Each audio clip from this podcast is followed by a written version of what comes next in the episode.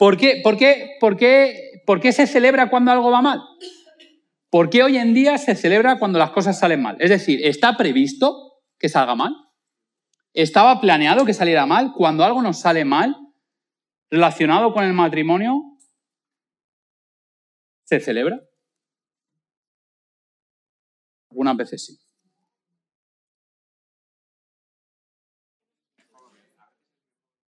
A veces es mejor, dependiendo de qué, claro. Pero habría que saber por qué. La tercera pregunta es, ¿lo que sube muy rápido tiene riesgo de explotar? ¿Lo que avanza muy rápido? ¿Lo que crece sin control corre riesgo de explotar? Porque yo solo hay una cosa que conozco más o menos que crece sin control, y es el cáncer. Así que cuando algo crece sin control, cuando hay un amor apasionado que crece sin control, se toman decisiones desmedidas sin pensar en el futuro, solo por el momento y la pasión, no estamos corriendo demasiado deprisa, corriendo el riesgo de que esto nos explote en la cara. Y esta es mi pregunta. Vemos, ya lo dije la semana pasada, ¿vale? Pero te, vuelvo a hacer la pregunta.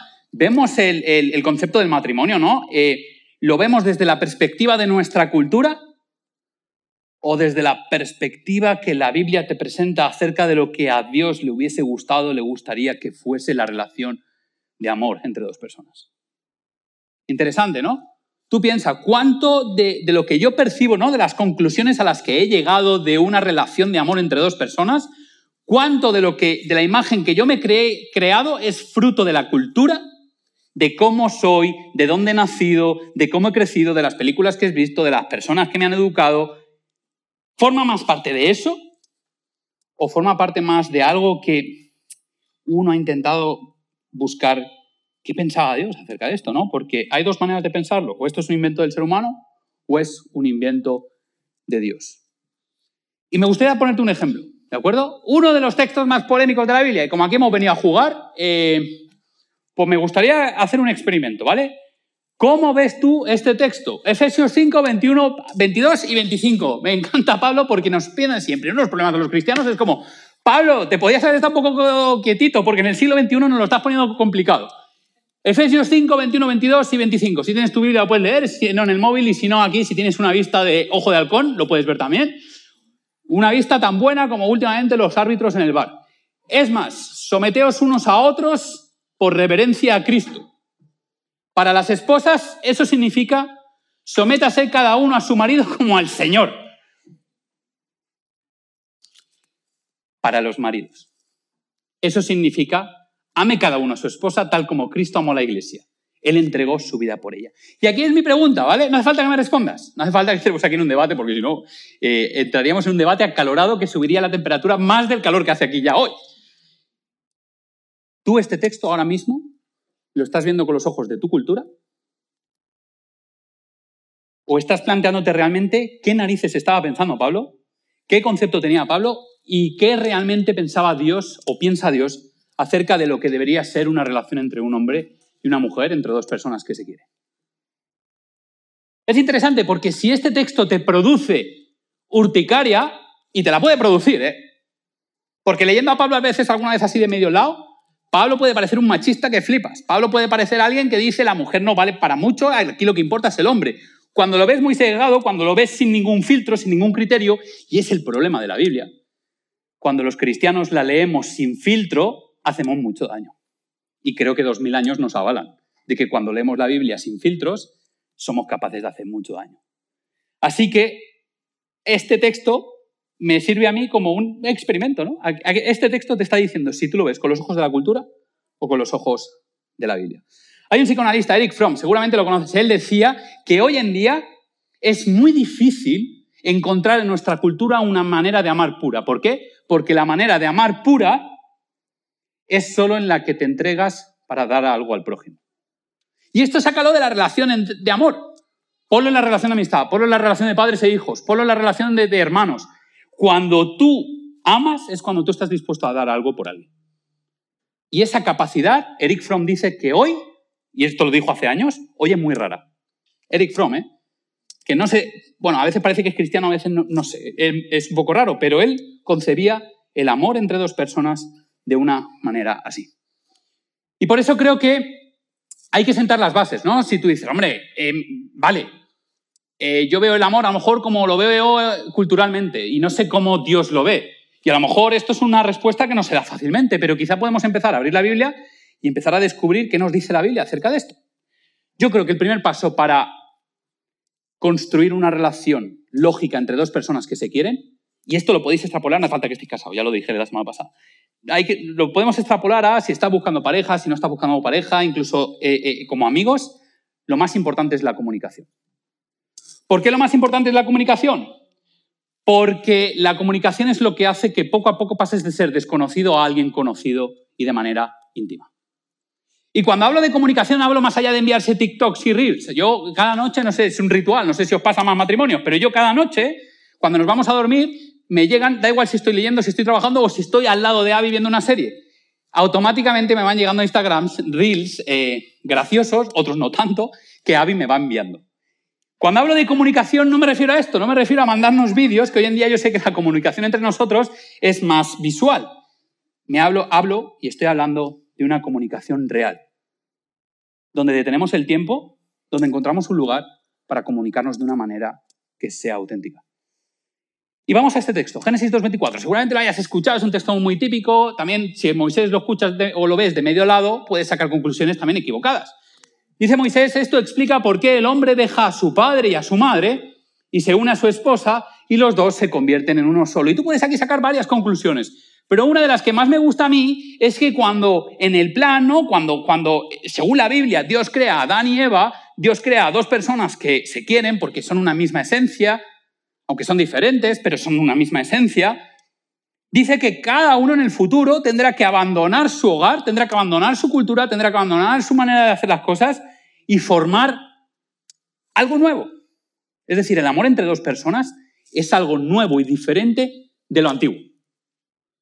Y esto me parece interesante porque ya sea que cuando empiezas una relación con una nueva persona, tienes que dejar o tienes que abandonar lo que tus padres te han enseñado, o estás solo y has ganado tus manías y tu, independencia y tus cositas que nada no te gusta que nadie toque, es lo mismo. Cuando empiezas a, cuando comienzas una relación de amor con una persona, cuando empiezas algo serio y comprometido con una persona, hay un proceso de desconocidos, de personas que vienen de un contexto diferente, a personas que tienen que crear una nueva cultura.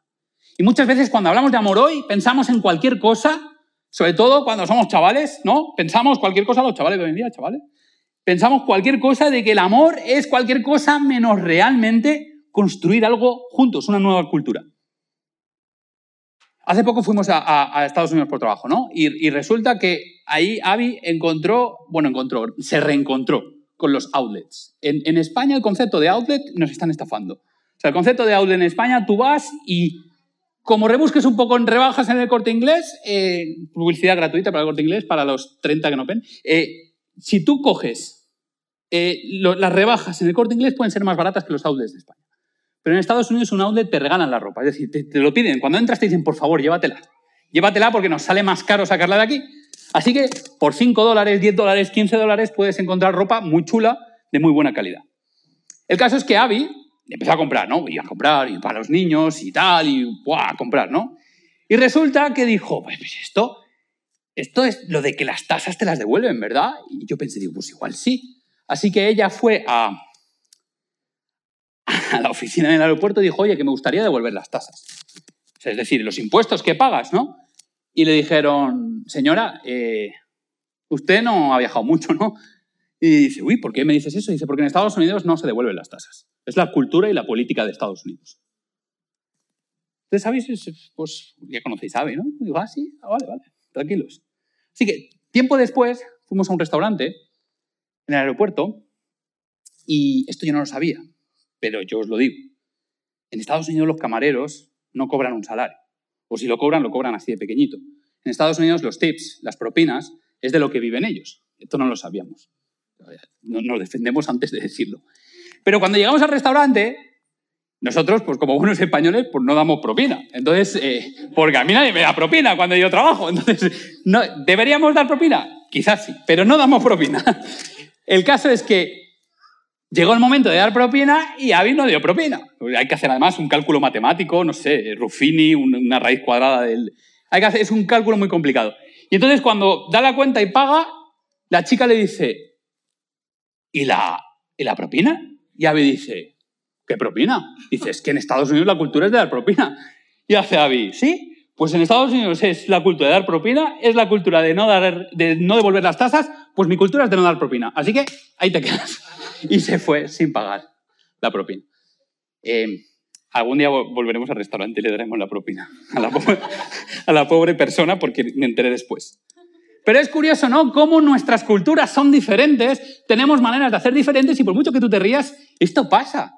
Cuando nosotros abandonamos nuestras casitas y nuestra mamá nos hace la comida de una manera, cuando nuestro papá nos hace la cama de una manera determinada, cuando nuestro papá nos prepara el bocadillito para ir al cole, todo funciona de una manera más o menos estructurada y cuando empezamos una vida nueva con una persona nueva, ¡ay amigos!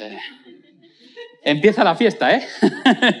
Empieza la fiesta. Así que esto es lo que realmente la Biblia te está diciendo.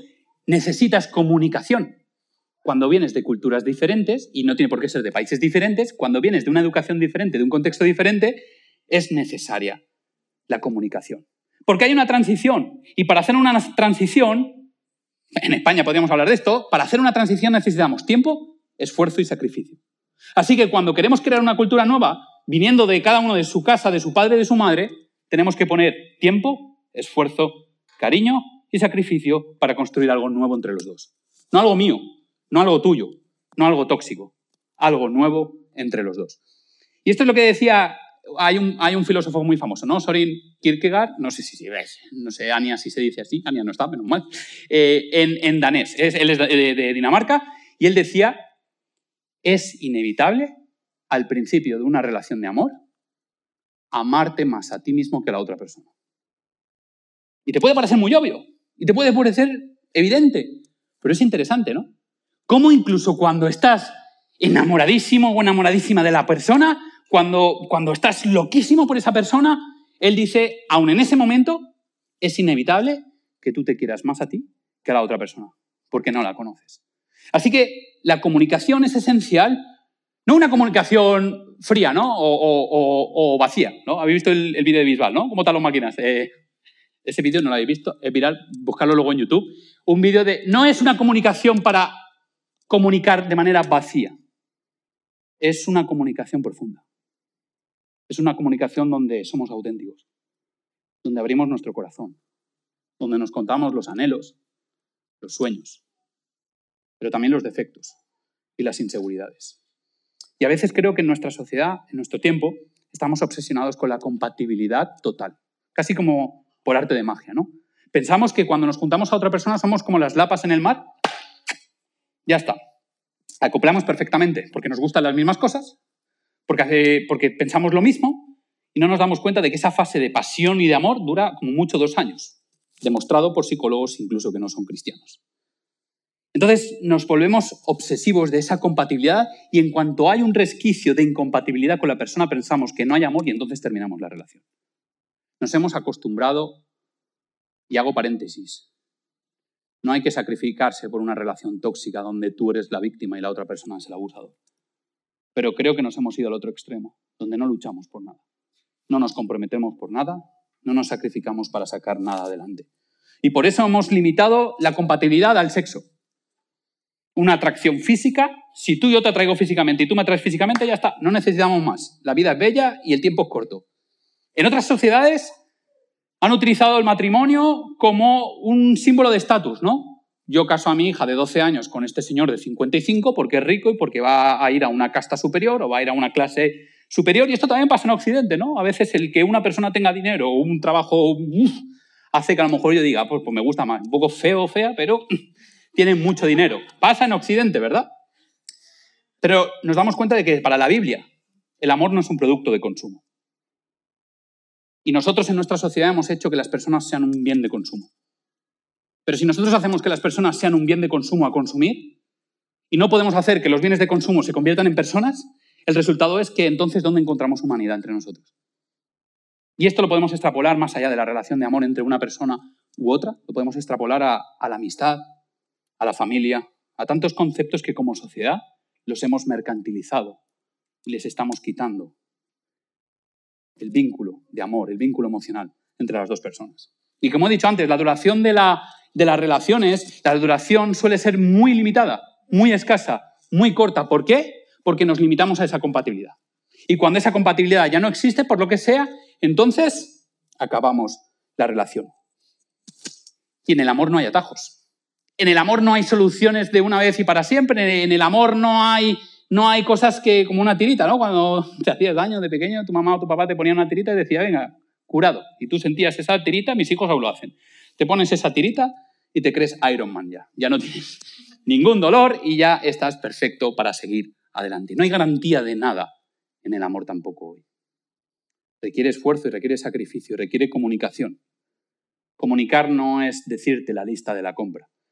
Comunicar es expresar todo lo que tienes dentro con tranquilidad. Y para eso, si tienes una relación o si no la tienes, si te ha fracasado, da igual cuál sea tu situación hoy, piensa, ¿cuántas veces tomo un tiempo a la semana para hablar cara a cara con la persona a la que amo y no comunicar la noticia que he visto o el reel que he visto en Instagram, no para comunicar cómo me ha ido hoy en el trabajo, que también es interesante, sino para realmente haya una conversación profunda acerca de tus sentimientos, acerca de sus sentimientos y de cómo vamos a seguir construyendo juntos esta relación. La comunicación es vital para ir recalibrando esos desvíos que son naturales, que son normales. Y eso es lo que me gustaría deciros hoy, que es normal, que la compatibilidad absoluta, espontánea no existe. Es normal que cualquier relación, como tú como persona, es normal que a veces te vayas desviando, que vayas eh, acumulando impurezas. Es normal. Lo malo no es que te pase eso. Lo peligroso es que lo ignores y pienses que esto o sale así espontáneamente o no es amor. Porque hay que ir trabajándolo, comunicándonos. Y cuando hablo de comunicación y de tener algo en común, no hablo de hobbies. A Avi supuestamente le gustaba el fútbol. Y si tú le preguntas la alineación del Madrid hoy, te dirá Casillas, Michel Sagado, Roberto Carlos. Se quedó en un tiempo en el que me conoció con el, con el fútbol.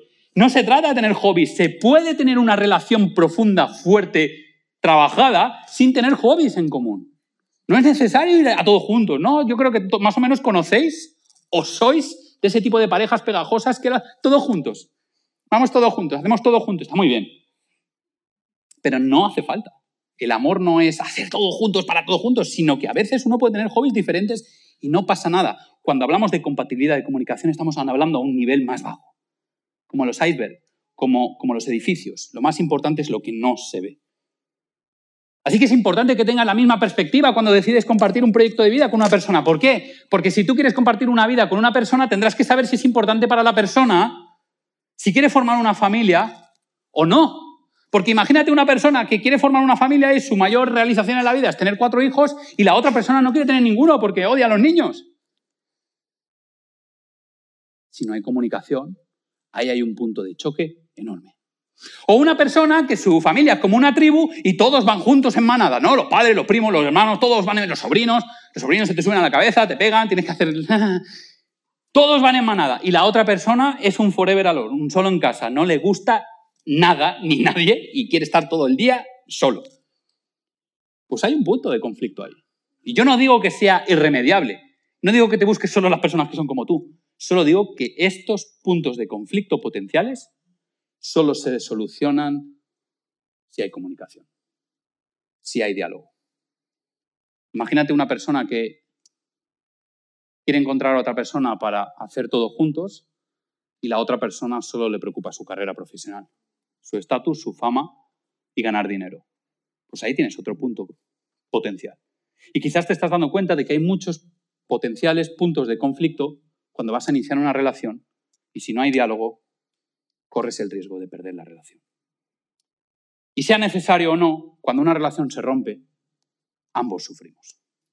Y el segundo paso, Hemos hablado de la comunicación, pero lo que la Biblia también nos enseña, lo que la Biblia nos muestra es que cuando tú pasas la comunicación, y la comunicación no es comunicación por comunicarse, sino que sirve también para construir algo, te das cuenta de que la otra persona con la que quieres compartir la vida tiene que ser tu amiga. Tenéis que ser amigos. La comunicación se tiene que convertir en, una amistad, en una relación que más allá del amor, más allá de la atracción, haya amistad. Yo creo que todos conocéis a Freddie Mercury, ¿verdad? Freddie Mercury es, eh, fue una, una persona que sufrió mucho. Pero en el año 74 o 75, él mantuvo una relación con Mary. Y le dedicó una canción que es una de las canciones para mí, ¿eh? para mí, una de las canciones más bonitas que ha escrito Queen, que ha escrito él. Y es Lord of My Life, el amor de mi vida. Esa canción, él la escribió pensando en ella. Porque para él, ella, aunque luego él siguió su camino, para él, ella fue su mejor amiga. Hasta el punto que a pesar de romper su relación, mantuvo su amistad con ella. Y le donó, por cierto, la mitad de lo que él ganó. Así que cuando hablamos de amistad, hablamos de que, aparte de la atracción física que es importante, aparte de, que, de, todo lo que tú pienses acerca del amor, la amistad es importante porque necesitas que la persona con la que vas a compartir una vida entera sea tu amiga. Y por eso en la Biblia, en la Biblia, habla de este elemento tan importante, la amistad y el compromiso. ¿Sabes? Esto igual no lo sabías, pero te lo voy a decir. La Biblia, ¿sabes? En el Antiguo Testamento, que está escrito en hebreo, hay tres palabras para definir amor. ¿Cuántas tenemos en español? Amor, obsesión, enfermerizo. No, en serio, amor. En español solo tenemos una. En inglés, una, ¿no? Love.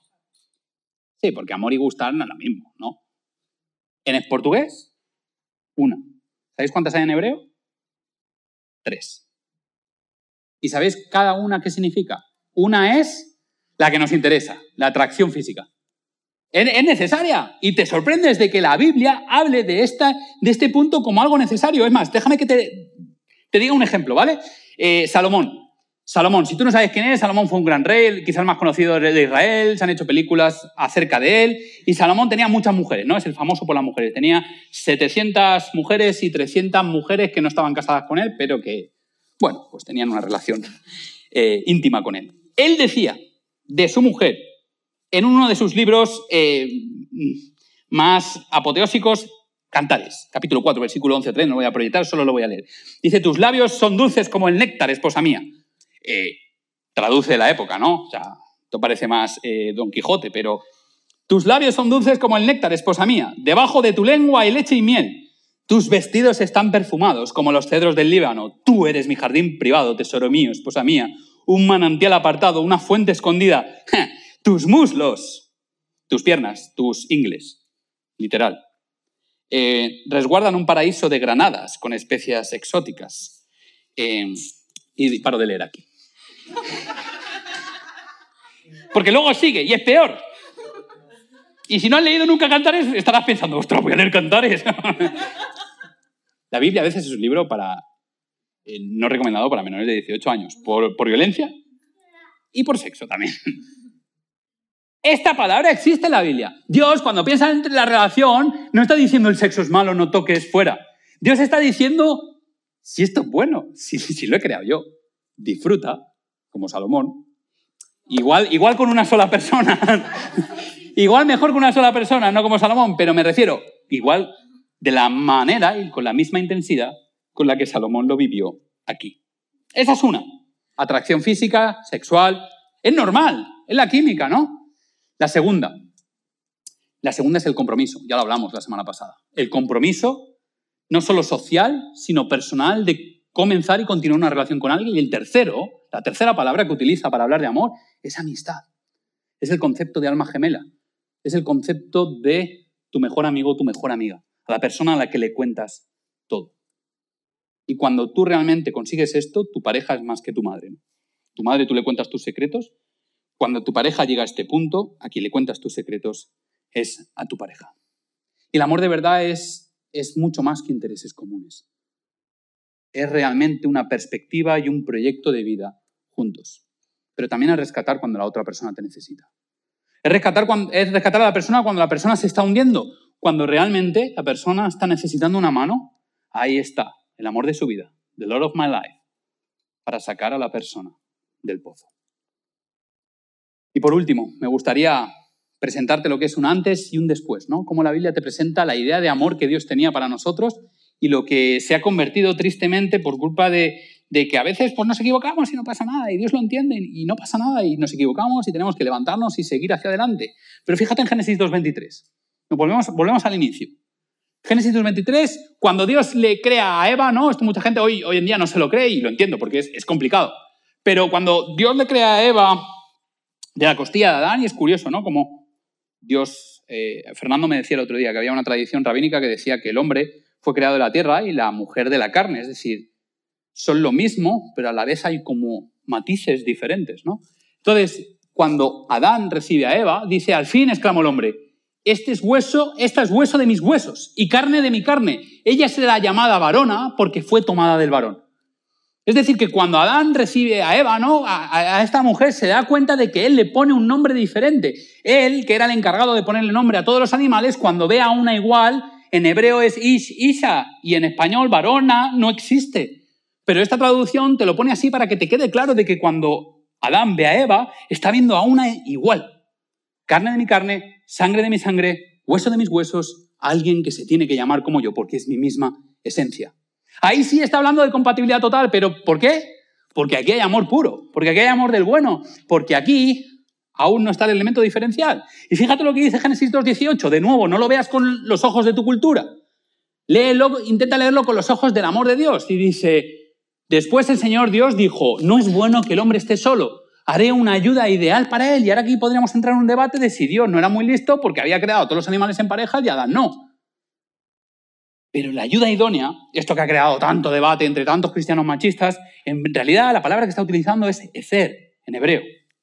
Y ecer la utiliza también para definir quién es Dios con respecto a la humanidad.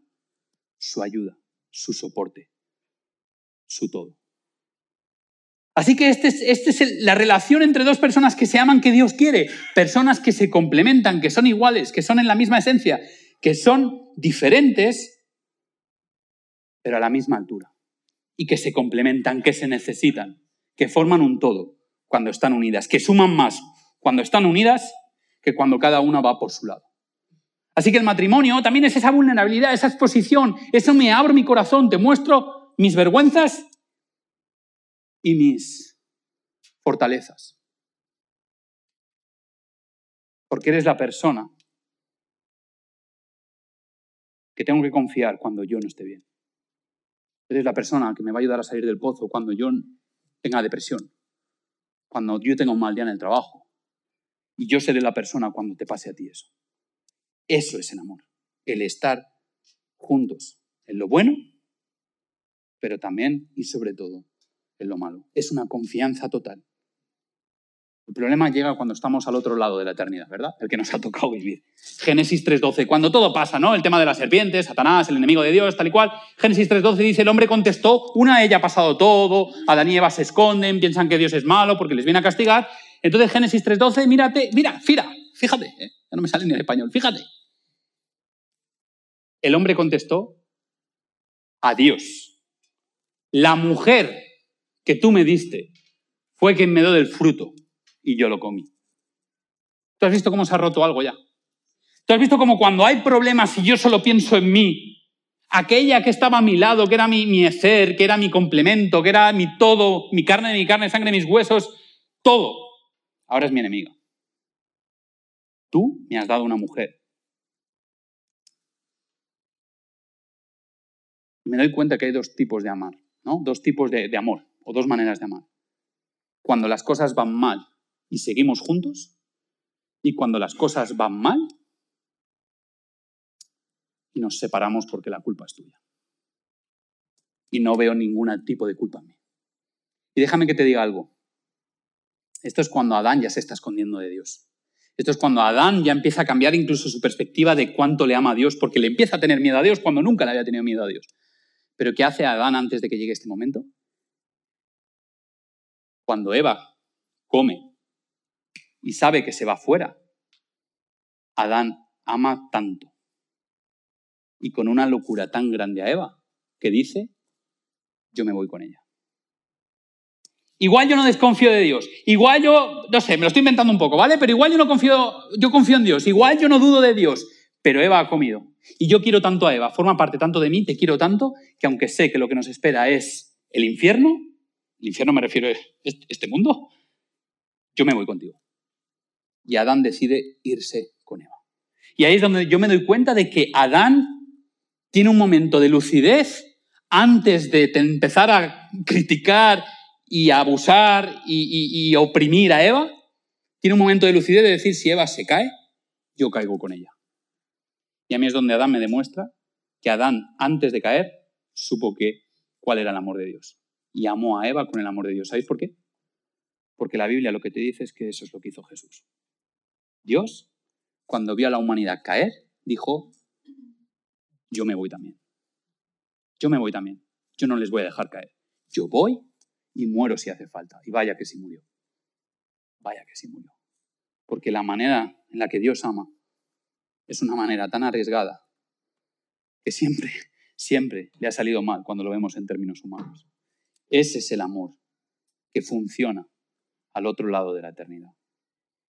Entonces ahora me gustaría volver a ponerte Efesios 5, 21 y 23. Cuando tú entiendes el amor de Dios, ¿no? Cuando tú entiendes de no lo que la persona va a hacer por mí, sino lo que yo estoy dispuesto a hacer por ti, te das cuenta de que si el llamado, ¿no? El sometimiento, que podríamos entrar aquí en un debate lingüístico de qué palabra es esta. Cuando Pablo está diciendo que nos tenemos que amar como la relación que Dios tiene con la humanidad, ¿sabes lo que significa? Que da igual si soy hombre o mujer. Yo tengo que amar a la otra persona hasta el final. Que mi llamado, cuando amo, tengo que amar hasta el final.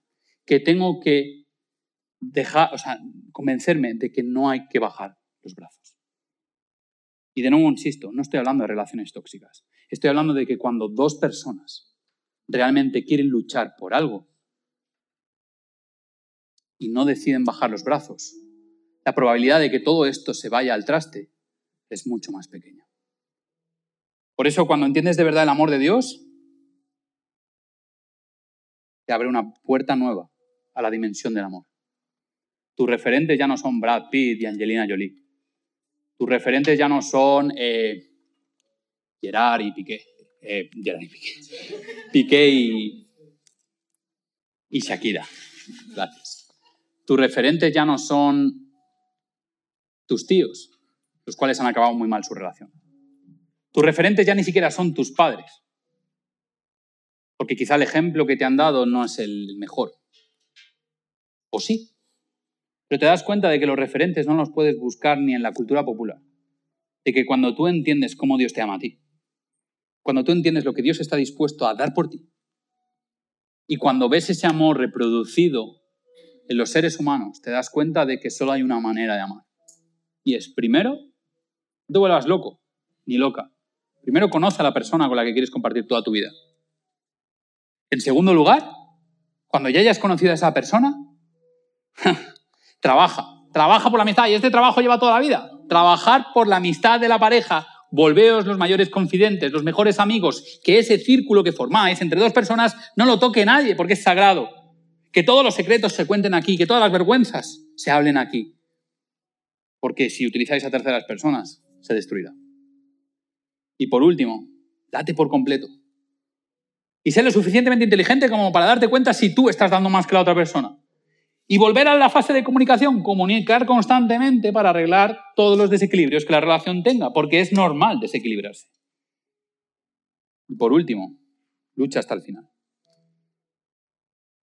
¿Hasta cuándo? Hasta el final, tal y como Jesús lo hizo. Así que me gustaría que ahora cuando cantemos esta canción, de nuevo, la nueva canción que, hemos, que hemos cantado hoy, pienses en lo que significa el verdadero amor, de cómo Dios me ama a mí con una locura tan grande que aunque todo sale mal, Él está dispuesto a ir hasta el final, aunque le lleve la vida hasta el final. Y entonces piensa, realmente, ¿qué tipo de amor quieres desarrollar con la persona con la que has decidido compartir tu vida?